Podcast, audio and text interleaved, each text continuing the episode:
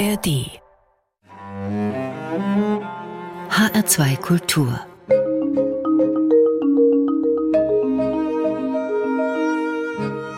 Doppelkopf Am Tisch mit Judith Holofernes Gastgeber ist Ulrich Sonnenschein. Es gibt wenige Künstlernamen, die so gelungen sind wie ihrer.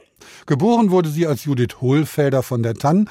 Heute heißt sie nach der Hochzeit mit Polaroy Hohlfelder Roy.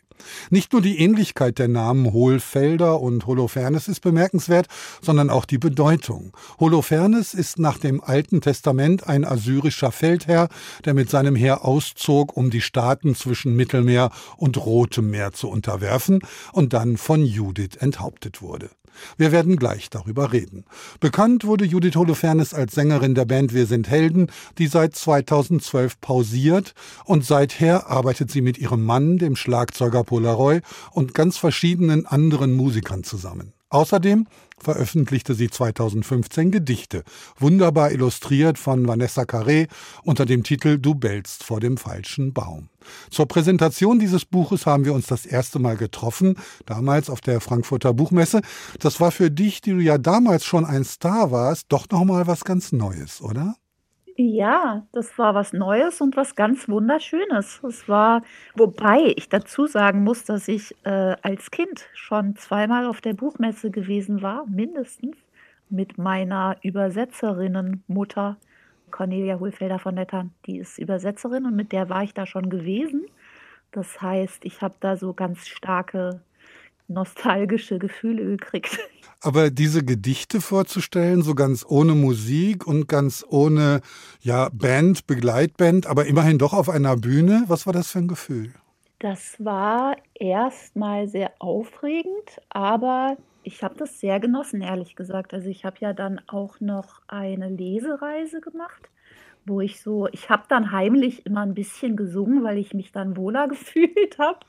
Aber ich habe so meine Ukulele in einen kleinen Koffer gepackt und bin alleine mit der Bahn durch Deutschland gefahren.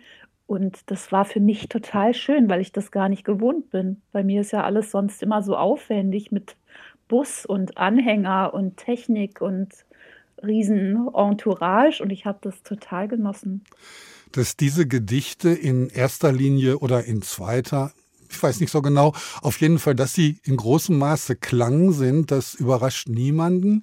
Aber es gibt zum Beispiel eins, die Vollmeise, das ist reiner Klang und reiner Witz. Ja, da ist viel Klang, klar, und auch viel Rhythmus. Und mh, mm, ich habe tatsächlich genau diese Vollmeise dann später auch wieder in mein Live-Programm, also in mein Musik-Live-Programm mit der großen Band eingebaut und das quasi so als Spoken Word Intermezzo mit bisschen Musik drunter mit eingemogelt.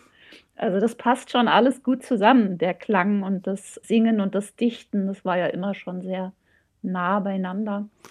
Ist das der Grund dafür, dass es seitdem kein weiteres Gedichtbuch gab? Ah, das ist eine gute Frage was habe ich denn danach gemacht? Danach habe ich dann erstmal mein zweites Soloalbum tatsächlich aufgenommen und rausgebracht. Ich bin das Chaos. Was eigentlich ja das dritte war, wenn man es genau nimmt. Ja, das stimmt, das stimmt, weil ich als ganz kleines Songwriterlein schon mal eine kleine EP rausgebracht habe mit, ich weiß nicht, 19 oder Anfang 20 oder so. Genau, das war, sagen wir mal, das zweite etwas aufwendiger angelegte Soloalbum. Und das habe ich rausgebracht, nachdem diese Tiergedichte raus waren, habe eine Tour gespielt, eine große, wo wir eben das dann auch so gemischt haben mit den Gedichten. Das war sehr, sehr lustig. Und dann hat mich leider eine Meningitis gefällt. Äh, mitten in der Tour zu diesem Album sozusagen wurden mir dann so ein bisschen die Füße weggerissen von einer relativ ernsthaften Erkrankung. Und dann war ich erstmal eine ganze Zeit raus. Dann wiederum habe ich danach, nachdem ich so lange raus war, beschlossen, dass ich dem konventionellen Musikbusiness quasi den Rücken kehren möchte und habe einen Umzug sozusagen hingelegt auf eine Crowdfunding-Plattform meines Herzens, wo ich seitdem aber wieder schreibe, jetzt gerade.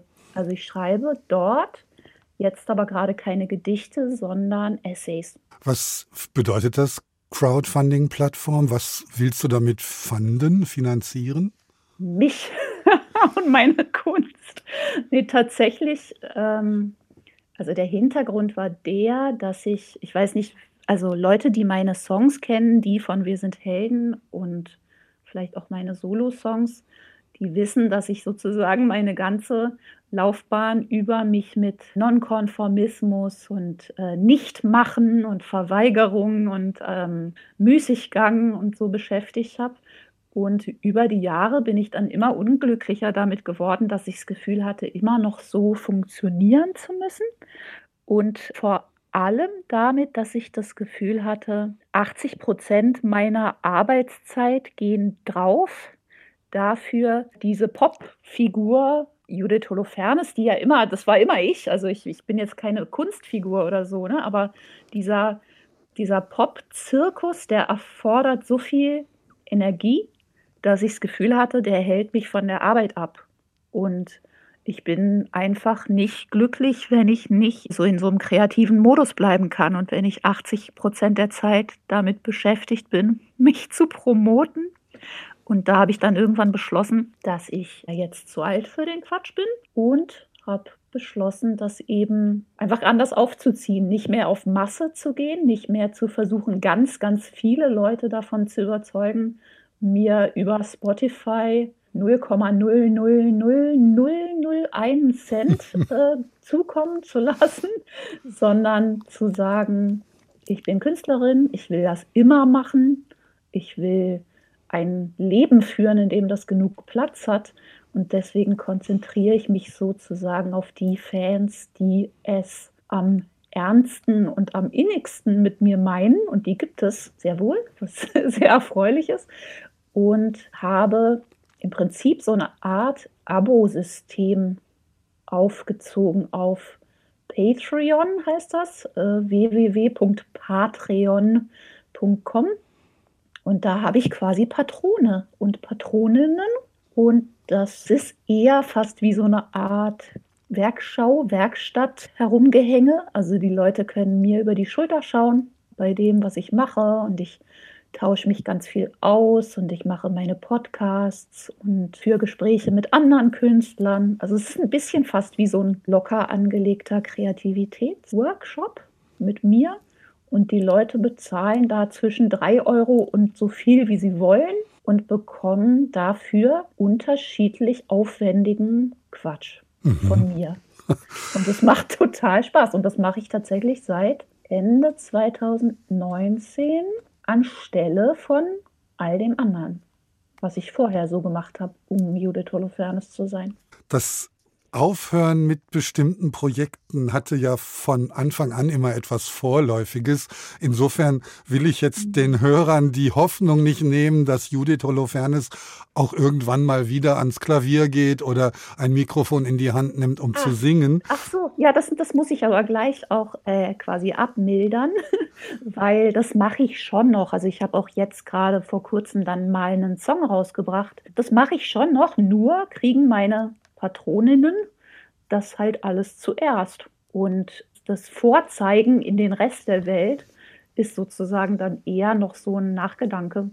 Aber ich mache das schon noch, nur mache ich es halt nicht mehr so stringent. Also ich versuche nicht mehr da eine geschlossene Karriere zu stricken, sondern mache halt einfach die ganze Zeit da fällt mir jetzt so ein kleiner Stein vom Herzen. Denn die Helden haben ja 2012 bekannt gegeben, auf unbestimmte Zeit zu pausieren. Diese ja. unbestimmte Zeit ist jetzt wahrscheinlich vorbei. Also da gibt es hm. kein Comeback mehr, oder? Nee, ich glaube es ehrlich gesagt nicht. Also sag niemals nie so. Aber ich glaube, wir alle haben auch einfach zu viele neue Ideen. Ne? Ich glaube, den meisten Leuten ist ja immer nicht klar, dass so ein Comeback oder auch eine Reunion-Tour oder was man sich da wünschen könnte, verständlicherweise als Fan, äh, was ich mir von meinen Bands natürlich auch wünschen würde. Aber den meisten Leuten ist nicht klar, dass das bedeutet, dass man dann für drei oder vier Jahre sogar alles, was man eigentlich jetzt gerade machen will, wiederum auf Eis legen müsste. Ne? Und ich eine ich habe eine neue Liveband mit ganz, ganz tollen Leuten und ich müsste sozusagen alles, was ich mir die letzten, weiß ich nicht, inzwischen zehn Jahre aufgebaut habe, stattdessen wieder abschneiden. Und ich bin einfach sehr mobsfidel. Aber ich freue mich, ich muss sagen, also ich, ich, ich liebe diese Band immer noch sehr. Ich bin immer noch äh, froh, dass das meine Band war. Und ich freue mich auch total, dass die jetzt plötzlich wieder, weiß ich nicht, auf TikTok irgendwelche 20-Jährigen drehen irgendwelche Skateboard-Videos zu nur ein Wort und guten Tag. Und das amüsiert mich sehr und freut mich sehr. Aber ich bin so ein bisschen froh, wenn es andere Leute machen. Da fällt mir gerade eine Zeile aus einem meiner Lieblingssongs der Helden ein. Ich tausche nicht mehr, ich will mein Leben zurück. naja, das, ehrlich gesagt, ist mir der Gedanke immer noch total wichtig. Und dieser ganze Schritt, den ich jetzt da gegangen bin, ne, mit dieser Loslösung aus so, sagen wir mal, einem bestimmten festgelegten Karrierebegriff oder so, der hat schon viel damit zu tun, dass ich irgendwie das Gefühl hatte, ich singe seit, ja, seit ich denken kann, seit ich singen kann. Ja, schreibe ich Songs über Nonkonformismus, äh, Verweigerung, hm, Nichtmachen, ne, so Müßiggang, alles irgendwie. Und bin auf der anderen Seite noch so wahnsinnig geschäftig und so wahnsinnig gebunden und auch so viel damit beschäftigt, Erwartungen zu erfüllen von was andere Leute für eine gelungene Karriere halten und was ich eigentlich als mein eigenes Leben mir vorstelle, ähm, passiert irgendwie immer noch nicht so, weil ich immer irgendwas erfülle, und dann habe ich mir meine eigenen Songs sozusagen angeschaut und habe gedacht, ja komm, es kann irgendwie nicht wahr sein. Und im Prinzip war das nur der konsequente Schluss aus dem, was ich seit 20 Jahren singe. Der Dichter Thomas Brasch hat mal gesagt, ich bin die ganze Zeit damit beschäftigt, so zu sein, wie andere Leute denken, dass ich sein müsste. Und das ja. bin ich endgültig leid. Ja, das kann ich sehr gut verstehen. Ich meine, ich finde es auch wichtig dazu zu sagen, dass diese Judith Holofernes sozusagen, die, ähm, das bin ja ich und ich bin keine Kunstfigur jemals gewesen und habe mich nicht verbogen und bin im Großen und Ganzen auch total froh mit dem, wie ich diese Karriere sozusagen so gestalten konnte. Das Einzige, was sozusagen nicht stimmig war, war, wie doll ich mich aufgerieben habe, da eine Karriere draus zu machen. Das Lass uns noch mal kurz auf deinen Namen zurückkommen. Mit 19 hast du bereits Judith Holofernes für dich geheißen. Was mhm. war damals wichtig? Diese starke Frauenfigur, der biblische Anklang oder die phonetische Ähnlichkeit mit deinem wirklichen Namen? Das ist eine gute Frage. Also ich war, ich war im Bus, weiß ich noch, auf der Fahrt zu einer Bandprobe mit meiner allerersten Band, lange vor den Helden, äh, irgendwie in so einem Vorort und die Fahrt war lang und irgendwann ist mir das eingefallen, dass ich so heißen müsste. Und mir war diese Geschichte von Judith und Holofernes aus der Bibel, die war mir immer wieder bei Familienfesten erzählt worden und war so sehr präsent für mich. Und ich glaube, das, was mir am besten gefallen hat, war der Kontrast und die Gleichzeitigkeit. Also was äh, in einem Namen zusammenzuschweißen, was in der Geschichte antagonistisch ist. Also es hat mir einfach gefallen, diese Widersacher sozusagen in einem Namen mit mir herumzutragen. Vielleicht auch, um so die Gleichzeitigkeit von Aspekten meiner Persönlichkeit zu zeigen, unterbewusst oder so. Also die Heldin und die, die Bösewichtin, ich weiß es nicht genau, aber so, es war ein ganz starkes Gefühl und ich fand es einfach sehr lustig. Ja, lustig ist vielleicht ein Stichwort, denn alle Mitglieder der Helden hatten damals Spitznamen, Künstlernamen, mhm. Camouflagenamen. Aber die Band, wir sind Helden, das ist ein ganz klares Statement gewesen. Und mhm. für Musikfreunde erinnert es so ein bisschen an die Stranglers und natürlich an David Bowie. Ja, wir hatten tatsächlich den Song von den Stranglers, ne? um, ähm, Whatever Happened to All the Heroes. Den hatten wir lange als Einlaufmusik bei den Heldenkonzerten.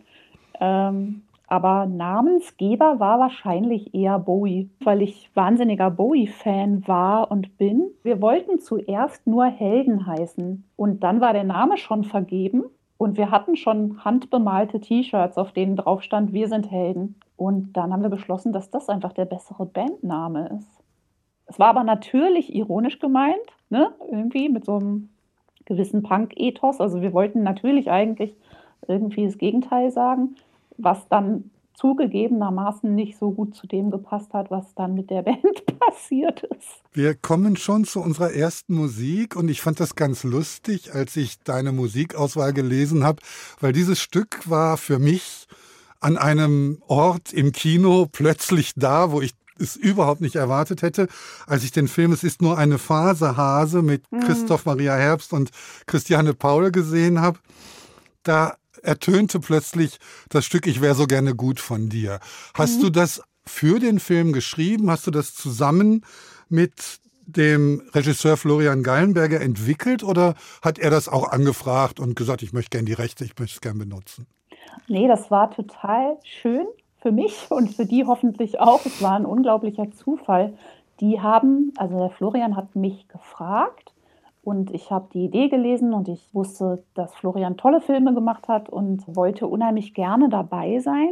Und war ganz traurig, dass ich aber im Moment keine Musik mache, sondern in den letzten Zügen sozusagen bin, ein Buch zu schreiben. Und war dann erst ganz traurig, habe sozusagen die Mail wieder zugemacht und dachte, ach schade, manchmal nervt es echt, dass man nicht alles machen kann. Und dann ist mir eingefallen, dass ich einen Song, einen einzigen Song in der Schublade liegen habe, der fertig ist, komplett fertig und der wie die Faust aufs Auge zu dem Thema des Filmes passt. Das hatte damit zu tun, dass ich diesen Song ursprünglich auf Englisch geschrieben hatte für und mit meinem Freund Taitur. Taitur Lassen ist ein färöischer Songwriter, der ganz wunderschöne Musik macht und mit dem hatte ich zusammen geschrieben und der Song war auf Englisch auf seinem Album gelandet.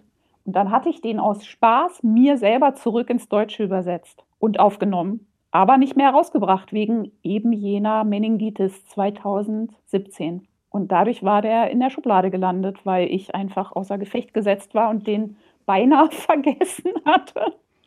Und dann hat äh, der Florian Geilenberger angefragt und ich habe gesagt, ich habe einen einzigen Song, ich kann gerade leider nichts machen, aber hört doch mal. Und dann haben die das Gott sei Dank genauso wie ich gesehen, dass der da total gut zu passt. Das finde ich auch. Und der Titel des Films passt auch total gut zu dir. Zum einen kommt ein Tier hm. drin vor, zum anderen ja, gibt es einen verrückten Reim, Phase Hase.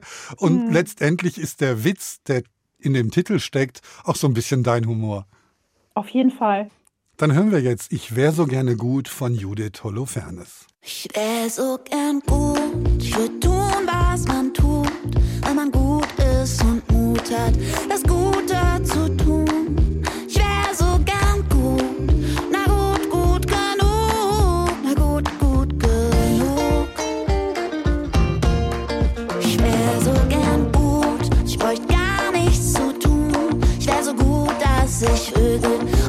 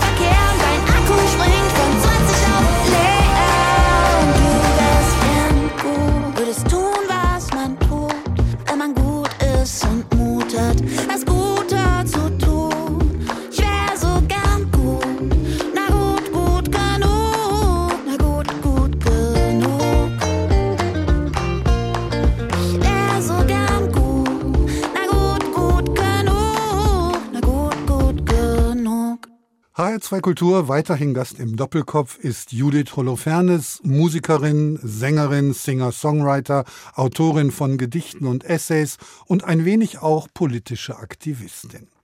Wir haben über die Helden gesprochen, Judith.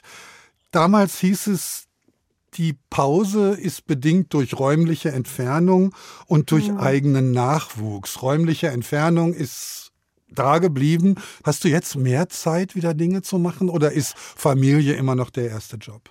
Also ich habe deutlich mehr Zeit, wieder Dinge zu machen. Das hat natürlich damit zu tun, dass die Kinder größer sind. Es hat aber auch mit diesem Wechsel zu Patreon zu tun, dass ich eben einfach sehr viel mehr Zeit dafür habe, meiner wirklichen Arbeit, also der kreativen Arbeit nachzugehen. Glaubst du innerlich ganz fest an die Kraft des Wortes, an die Kraft der Kunst beziehungsweise der Musik, die Welt auch nur ein kleines bisschen verändern zu können? Absolut. Also ich spreche da quasi nur aus meiner eigenen Erfahrung. Das, was mich, seit ich sozusagen irgendwie lesen kann, immer am meisten auch politisch bewegt hat, waren die Worte anderer Leute. Klar, besonders emotional natürlich in Verbindung mit Musik. Also ich glaube, dass Musik immer ein Soundtrack vor allem sein kann zu dem, was sowieso in der Luft ist. Und das ist ja schon wahnsinnig viel. Ich glaube, dass man selten was in einem Song hört und dann denkt, ach echt, so ist das, da muss ich was dagegen tun. Aber der richtige Song, der irgendwie sowas aufgreift, was sowieso schon da ist oder fühlbar macht oder so, kann wahnsinnig viel bewegen. Und bei mir sind es aber auch viel Bücher. Also viele meiner Songs sind wiederum aus Büchern entstanden, die ich gelesen habe und die mir viel zum Nachdenken gegeben haben sozusagen. Und wenn ich nachdenke, dann tue ich das gerne in Schriftform und dann kommt meistens wieder irgendwas dabei raus. Zum Beispiel ein Buch über Touren und andere Dinge der Helden. Das war Hm. die erste Stimmt, Buchveröffentlichung. ja. Hast du das sozusagen angestoßen? Hast du gesagt, kommt Freunde, wir machen jetzt so ein Buch zusammen als Helden oder Hm. hast du es ganz allein geschrieben? Angefangen hat das quasi mit meinen Tourtagebüchern, die ich damals auf unserer Homepage geschrieben habe. Noch ganz altmodisch. Da war dann sozusagen schon ziemlich viel Stoff da. Aber wir haben das dann so gemacht, dass wir einen befreundeten Journalisten, Josef Winkler, gefragt haben, ob er sozusagen Interviews mit uns allen führen will. Und dann haben wir das so ergänzt.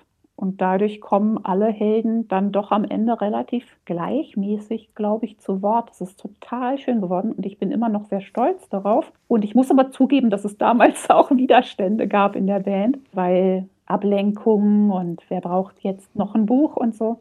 Und ich wollte aber natürlich eigentlich vor allem, also ich wollte in dem Moment einfach hauptsächlich das Buch schreiben, weil vielleicht Schreiben gerade zu wenig vorkam zwischen dem ganzen Heldensein. Ich habe vorhin gesagt, auch ein bisschen politische Aktivistin. Du hast damals während des Studiums bei den Adbusters mitgemacht und hast die deutsche Sektion aufgebaut. Die Adbusters, um das kurz zu erklären, waren eine Gruppe, oder bis heute gibt's die vielleicht, die aus Werbung das gemacht haben, was sie ist, nämlich offene Manipulation und gezeigt haben, so funktioniert Werbung auf den großen Plakatwänden. Was war da für dich der Grund, so in die Öffentlichkeit zu gehen? Auch so ein bisschen am Rande der Legalität, oder? Ja, ja, ja, das hat sehr großen Spaß gemacht. Naja, ich habe mich in meinem Studium, ich, ich hatte mich so ein bisschen im Studium verirrt in einen Studiengang, der viel mit Werbung zu tun hatte und hatte das vorher nicht so eingeschätzt. Ich hatte gedacht, es geht mehr so um Journalismus und Gestaltung und so und war dann so ein bisschen hm, moralisch überrascht vom Schwerpunkt meines Studiums und habe dann sozusagen als Abschlussarbeit oder besser gesagt, für mich war es mein Abschluss, weil ich dann danach das Studium hingeschmissen habe, aber es wäre eigentlich einer der großen Schritte hin zum Abschluss gewesen, eine große Studienarbeit in einer Gruppe gemacht zum Thema Werbekritik, Werbepersiflage und Adbusting. Und in dem Zusammenhang haben wir einen deutschen Ableger vom Adbuster Magazin entworfen und äh, uns auch ja die eben diese ganzen Anti-Kampagnen ausgedacht. Und das hat mir großen Spaß gemacht. Ich habe mich viel beschäftigt damals und heute auch noch mit so subversiven Kulturtechniken und ja, hatte da eine ziemliche Sause. Und daraus, ehrlich gesagt, sind dann auch die ersten Heldensongs entstanden. Und dann kam Guten Tag, was direkt daraus entstanden ist, also die Reklamation ins Radio. Und dann habe ich mein Studium geschmissen. Interessant ist, dass es dann ein paar Jahre später eine Begegnung mit der Bild-Zeitung gab oder oh ja. vielmehr eine. Anfrage, dass ihr als Band äh, Werbung macht für, für dieses Blatt. Das mhm. ist doch im Ansatz schon absurd. Es ist im Ansatz absurd, aber das hat mich gar nicht so geschockt, weil im Ansatz absurde Anfragen hatte ich von Anfang an bekommen. Also ich habe auch Anfragen bekommen für Rolls-Royce Werbung zu machen. Und das Interessante sei ja der Kontrast zwischen meiner Haltung und dem Luxus der Marke sozusagen. Also quasi auch offen genau das Absurde daran angesprochen. Aber ja, also das hat mich tatsächlich ethisch verletzt, die Anfrage. Also es war, ich hatte das Gefühl, das ist eine Beleidigung. Also was ich daran so absurd fand, es gab ja damals diese Kampagne von der Bild, die bestand darin, dass irgendwelche Testimonials nennt man das ja, also so quasi Talking Heads, irgendwelche prominenten Leute Zweizeiler zum Besten geben über die Bildzeitung und der Gag war der vermeintliche, dass manche von denen auch kritisch waren. Und ich hatte halt zu viel mich mit Werbung beschäftigt, um nicht zu wissen, dass das Medium aber die Message ist und dass man sich nicht kritisch in einer Werbekampagne der Bild zur Bildzeitung äußern kann und denken, man hätte sich nicht mit der Bildzeitung gemein gemacht. Und da war ich teilweise dann auch etwas getroffen davon, wer da mitgemacht hat und hatte mich sozusagen eh schon innig geärgert über die ganze Kampagne, bevor die mich überhaupt gefragt hatten. Und als dann die Anfrage kam, habe ich sehr schnell diesen Antwortbrief geschrieben und den auch mit der restlichen Band nicht abgestimmt oder so, sondern das kam so sehr direkt. Naja, und die Bildzeitung hat ja dann direkt reagiert und diesen Brief als ehrliche und unentgeltliche Meinung in der Taz mhm. abdrucken lassen. Ja, allerdings pikanterweise ohne die Erlaubnis einzuholen. Ja, aus, ohne die Erlaubnis einzuholen und natürlich auch noch mit Absicht in der Taz, was natürlich eigentlich schon klar war, dass einerseits die Sympathien der Taz vielleicht eher bei mir hätten sein können, liegen können und wiederum meine Sympathien auch bei der Taz. Also die Taz hatte jahrelang unsere Tourposter umsonst geziert. Also wir hatten die lange als Sponsoren da drauf, obwohl sie uns natürlich, also kein Geld hatten, uns wirklich zu sponsern und so. Und das war schon damals ein ganz schöner Schlag. Aber es war natürlich auch klar, dass das Absicht war, ne? also eine Demütigungsgeste eigentlich. Und da, habe ich dann auch nicht mehr so richtig weiter mit interagiert. Das Schöne ist, dass ich aber heute noch tatsächlich regelmäßig auf diesen Brief angesprochen werde und äh, ich immer noch das Gefühl habe, dass die Leute sich da oder viele Leute sich aus genau den richtigen Gründen da damals sehr drüber gefreut haben. Und es gehört sozusagen zu den Sachen in meiner Karriere, die mir immer noch anhaltend Freude machen. Wie ist es mit deiner ersten Platte, Kamikaze-Fliege? Macht dir die auch noch Freude? Das Schöne ist, dass die heute, nach dem großen Erfolg der Helden, ein gesuchtes Sammlerstück ist. Hast du überhaupt noch eine? Ich habe noch welche, heimlich. Hm, vielleicht kriegen die meine. Es gibt, es gibt ein, eine Abteilung von Patrons, die heißen Vollmeisen. Und das sind die, die mir ziemlich absurd viel Geld bezahlen freiwillig, weil sie offensichtlich welches haben und gleichzeitig meine Arbeit sehr schätzen und denen bin ich sehr dankbar und vielleicht kriegen die ja mal eine, wer weiß. Ich mag die immer noch, die Kamikaze-Fliege. Ich habe auch tatsächlich auf der letzten Solo-Tour, also ich hatte ja dann eben diese Touren mit meiner neuen Band, die, die Müßig Gang, so die Fans nennen die inzwischen die Müßig Gang und äh, mit denen habe ich dann den Song Kamikaze Fliege auf den letzten Konzerten wieder gespielt.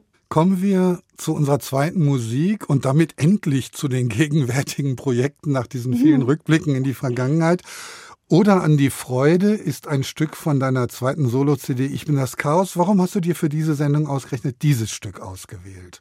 Ehrlich gesagt, einfach weil ich Lust drauf hatte. Und es hat, glaube ich, damit zu tun, dass im Moment vieles so schwer ist ne? und vieles so bedrückt. Und äh, ich bin davon auch absolut nicht frei. Und ich habe sowieso manchmal tendenziell ein Problem mit Winter. an sich. Und bei dem Song oder an die Freude geht es so ein bisschen um die ganzen Sachen, von denen man sich verspricht, dass sie einen glücklich machen sollen. Und der Song schlägt vor, doch die Abkürzung zu nehmen und sich einfach gleich auf die Freude auszurichten. Und ich glaube, das kann ich gerade ganz gut gebrauchen. Was mir besonders gut gefällt an dem Stück ist, dass der Reim auf den Originaltext sozusagen gemünzt ist. Und man muss das Original wenigstens mal gehört haben, um das nachzuvollziehen. Hören wir jetzt Oder an die Freude von dem Album Ich bin das Chaos von Judith Holofernes. Freude schöner Götterfunken, Tochter macht ein Physikum. Wir betreten feuertrunken, Eigenheim, oh Eigentum. Deine Zauber binden wieder, was der Daumenstreng zerdrückt. Alle Menschen werden Brüder, später, später Rentnerglück.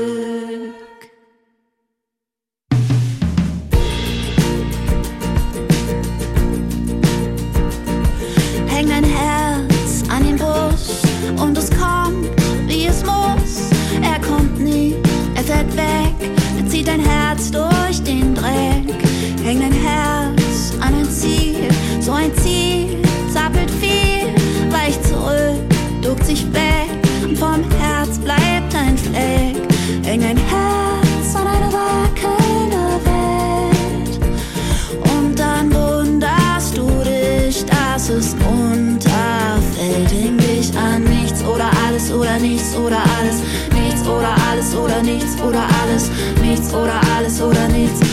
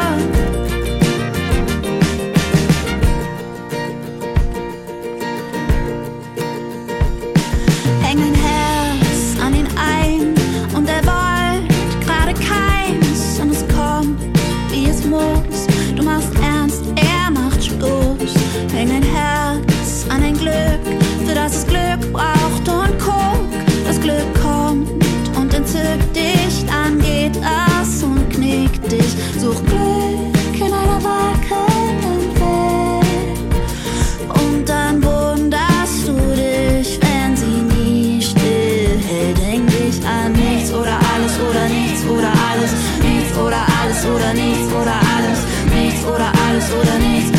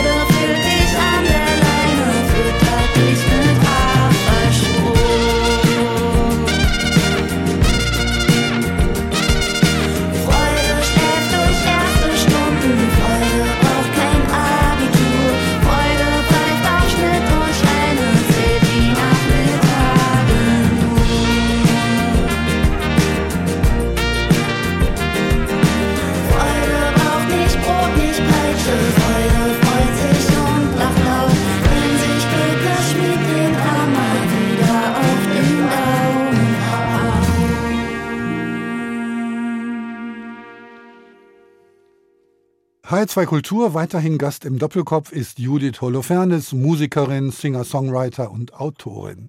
Wir haben über ihre Band Wir sind Helden gesprochen, über frühe Aktivitäten und kommen jetzt zur Gegenwart. Du machst weiterhin Musik, ganz unterschiedliche Musik. Ich kann gar nicht aufzählen, wen du alles unterstützt hast, angefangen bei den einstürzenden Neubauten über die höchste Eisenbahn bis hin zu der Kölner Band Erdmöbel. Mit eigenen Platten aber bist du sehr zurückhaltend. Da gibt es zwei seit den Helden. Mhm. Ein leichtes Schwert und Ich bin das Chaos. Wie arbeitest du? Konsequent oder mit großen Lücken dazwischen? Also ich arbeite schon konsequent in dem Sinne, dass ich immer konstant irgendwie kreativ arbeite.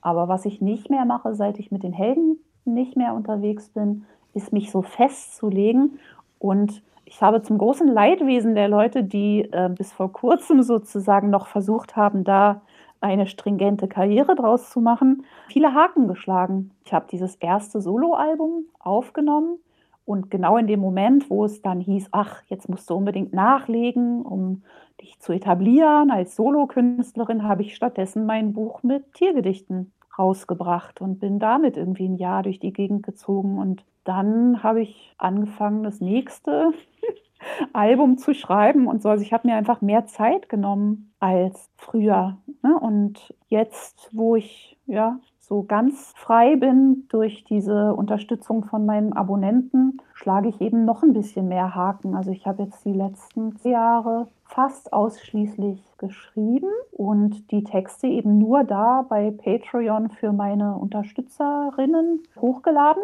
Dieses Album von wegen Hakenschlagen, dieses Album Ich bin das Chaos, ist ja im Grunde drei Alben. Ich weiß gar nicht, wie das mhm. veröffentlicht wurde. Eigentlich müsste es als Dreifach-CD in einem schönen Schuber mit mhm. Papp-Klappcover erscheinen, nämlich das eigentliche Album mit 13 Songs. Dann mhm. gibt es dazu eine Art Hörbuch, Audio-Story, die, als ich sie gehört habe, tatsächlich mich dazu verleitet hat, dich anzufragen für diesen Doppelkopf. Denn es habe ich noch nie erlebt, dass eine mhm. Musikerin ihre eigenen Songs, und zwar Stück für Stück in der Reihenfolge, wie die Songs auf dem Album sind, nicht erklärt im akademischen Sinne, sondern erdet sozusagen, zurückspiegelt an das eigene Schaffen. Und damit mhm. fand ich ein ganz tollen Zugang eröffnet, sowohl wenn man das Album schon kennt, als auch bevor man es überhaupt jemals gehört hat. Man kriegt so richtig Lust, in die Songs einzutauchen. Und das dritte ist eine Sammlung mit gelesenen Gedichten, nicht nur von dir, sondern auch von Mascha Kaleko oder Kurt Tucholsky. Gibt es diese Dreier-CD? Nee, die gibt es leider nicht. Das war damals konkret angefragt von Spotify und ich habe das extra für die gemacht, aber da gibt es das noch. Aber es wäre schön eigentlich, ne? weil ich habe Gedichte zum Chaos, ne? also zu dem Motto Chaos sozusagen ausgesucht und als kleines Zusatzhörbuch im Prinzip eingelesen. Und das hat total Spaß gemacht. Deine Lieder, und das merkt man, wenn man diese Audiostory hört, sind in erster Linie Geschichten, die immer weiter kondensiert werden und dann sozusagen mhm. durch eine Reimmaschine gedreht. Wie entstehen diese Texte? Das ist eine gute Frage. Ich habe das Gefühl, dass bei mir zumindest über Jahre, also jetzt im Moment werden die Sachen dann eben oft auch Essays oder ausführlichere Geschichten sozusagen, aber oft ist es so, dass ich ein Thema oder eine Idee oder einfach auch nur eine Leidenschaft sozusagen über Jahre mit mir rumtrage oder über Monate manchmal nur. Und dann gibt es oft einen Moment, wo ich zum Beispiel beim Spazierengehen oder so habe ich dann diese berühmte Eingebung. Ja, da kommen dann irgendwie ein, zwei Zeilen, die so fertig da sind. Und an denen entlang entspinnt sich dann so der Rest des Textes. Und tatsächlich hat es aber auch eben mit Verdichtung zu tun, dass ich dann immer weiter versuche, alles wegzulassen, was nicht nötig ist. Ne? Also oft haben die Songs am Anfang ganz, ganz viele Strophen und dann merke ich, ach, die sagt eigentlich das gleiche wie diese. Und ja, kürzt es so runter. Und ich meine, es ist ja, Dichtung ist doch irgendwie Verdichtung.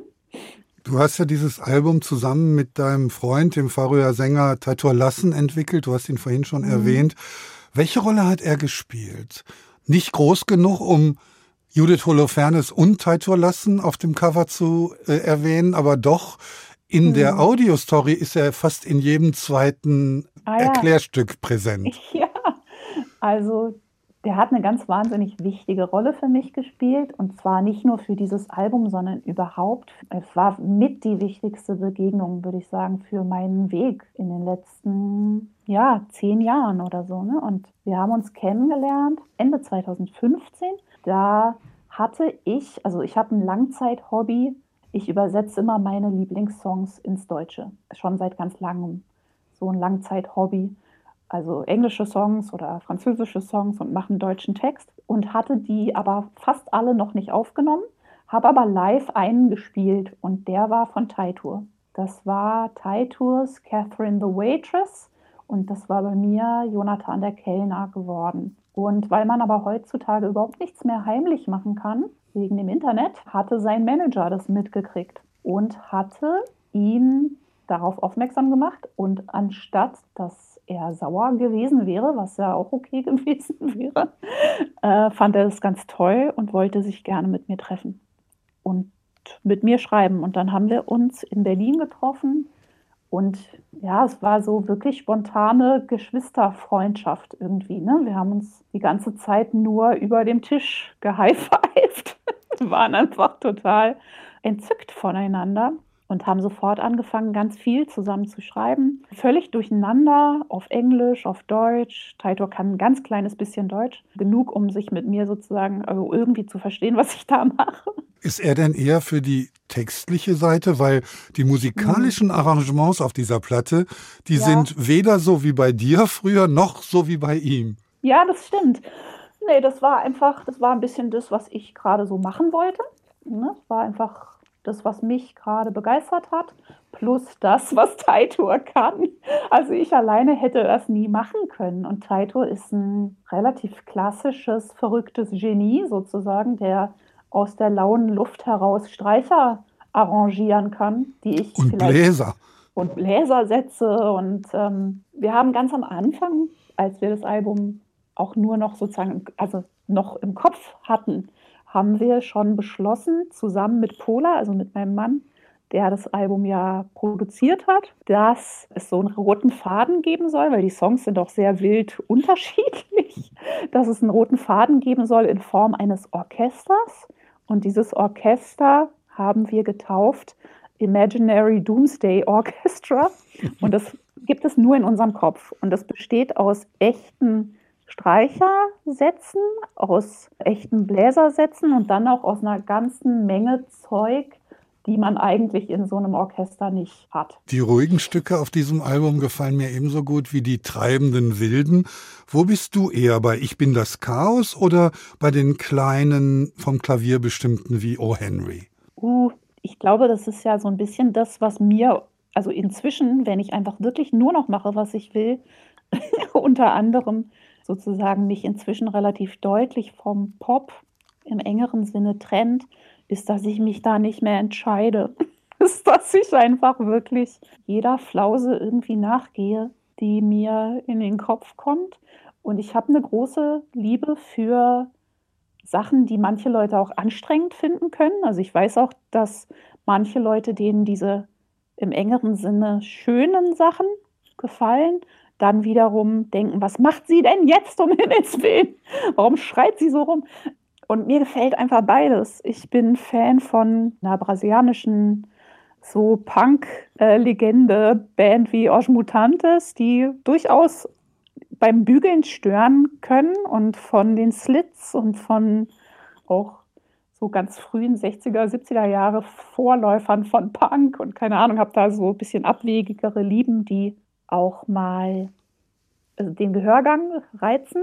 Also du bist nicht dein Wiesel, das sagt Kunst, nicht Krach. Kunst, nicht Krach, nein, ich bin quasi, ich mache gerne Kunst und Krach und ich mag aber auch sehr gerne einfach, ich glaube, die ganz große Liebe, ehrlich gesagt, wenn du so fragst, ist natürlich im Herz zu finden, aber als Fan jetzt auch, ne, wenn, ich, wenn ich jetzt eine Liste zusammenstellen müsste mit den für mich wichtigsten Songs aller Zeiten, Natürlich wäre dann da ein Überhang von traurigen großen, herzzerreißenden Balladen drauf. Natürlich, weil jeder, ich meine, das ist die Königsdisziplin sozusagen. Also eher Leute. Denkmal als Reklamation. Hm, nee, eben dann doch nicht, wenn du so zurückfragst. Ich, es war ja auch bei den Helden schon so, dass ich eben, äh, weiß ich nicht, nichts, was wir tun könnten oder bring mich nach Hause oder sowas schreiben möchte und singen möchte und das mir ganz, ganz wichtig ist und auf der anderen Seite dann halt manchmal so Krawallanfälle habe und mir ist sehr bewusst, dass das irgendwie auf einem Album dann auch mal ein ganz schön großer Spagat sein kann. Wobei ich jetzt bei Ich bin das Chaos dann eben das Gefühl hatte, dass dieses Orchester tatsächlich sehr dazu beigetragen hat, das zu versöhnen. Judith Holofernes, das war's leider schon. Die Zeit ging rasend schnell vorbei. Mhm. Uns bleibt noch ein letzter Song, Der letzte Optimist. Den hast du dir gewünscht als Abschluss, das dunkle Herz des Albums, so hast du ihn mal beschrieben. Was verbindet dich mit diesem Lied? Hm, den mag ich immer noch sehr. Und ich meine, du hattest ja gerade gefragt, äh, wo sozusagen mein Herz lauter schlägt, in den lauten Sachen oder in den leisen Sachen. Und ja, vielleicht am Ende des Tages sind es dann vielleicht doch diese. Ich habe als Teenager, beziehungsweise ehrlich gesagt als Kind zum Beispiel ganz viel Jacques Brel gehört. Und bevor ich Französisch konnte, irgendwie immer meine Mutter gefragt, was singt der Mann da und warum ist der so traurig? So, ne? Weil mich das total bewegt hat. Ähm, am Ende klar, wenn man das Gefühl hat, was schreiben zu können, was so ganz ans eigene Herz geht. Also andere Leute, das kommt ja dann erst später, ob es denen auch ans Herz geht, aber vielleicht dann doch das Schönste an meinem Beruf. Der letzte Optimist, so dunkel finde ich ihn übrigens gar nicht, den Song von dem Album Ich bin das Chaos von Judith Holofernes. Ich bedanke mich für das Gespräch und wünsche Ihnen viel Spaß mit dem Song. Mein Name ist Ulrich Sonnenschein. Hier kommt der letzte Optimist.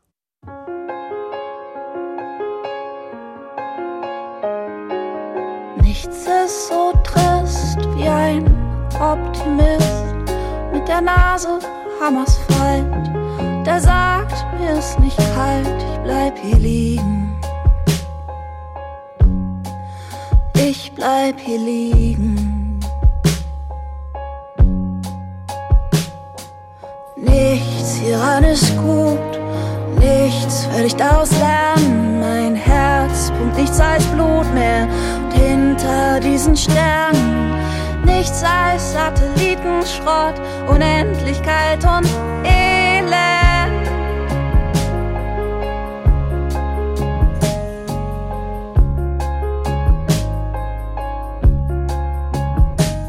Deine Freunde sind schon gegangen, wussten nichts mehr mit sich anzufangen. So eine Nacht wird ja auch lang, wenn man eh nicht helfen kann liegst immer noch auf dem Weg vor ihrem Haus. Und ja, es sieht nicht so gut für dich aus. Nichts hieran ist gut, nichts werde ich daraus lernen. Mein Herz pumpt nichts als Blut mehr und hinter diesen Sternen nichts als Satellitenschrott, Unendlichkeit und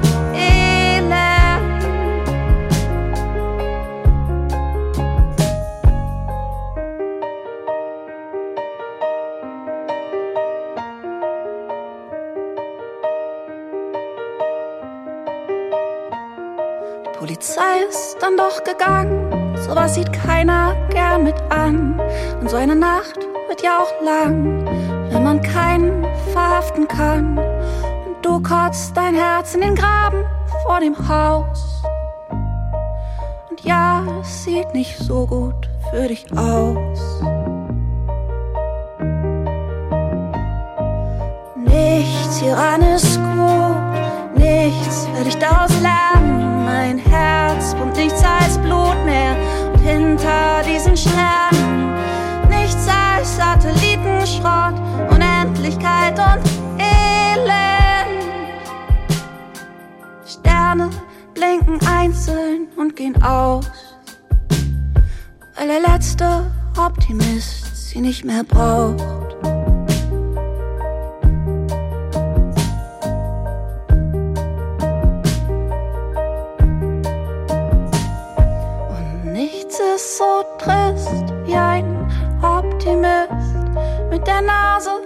Asphalt. Der sagt, mir ist nicht kalt, ich bleib hier liegen. Ich bleib hier liegen. Mehr interessante Gespräche mit Menschen, die etwas zu sagen haben, gibt es jederzeit in der App der ARD Audiothek.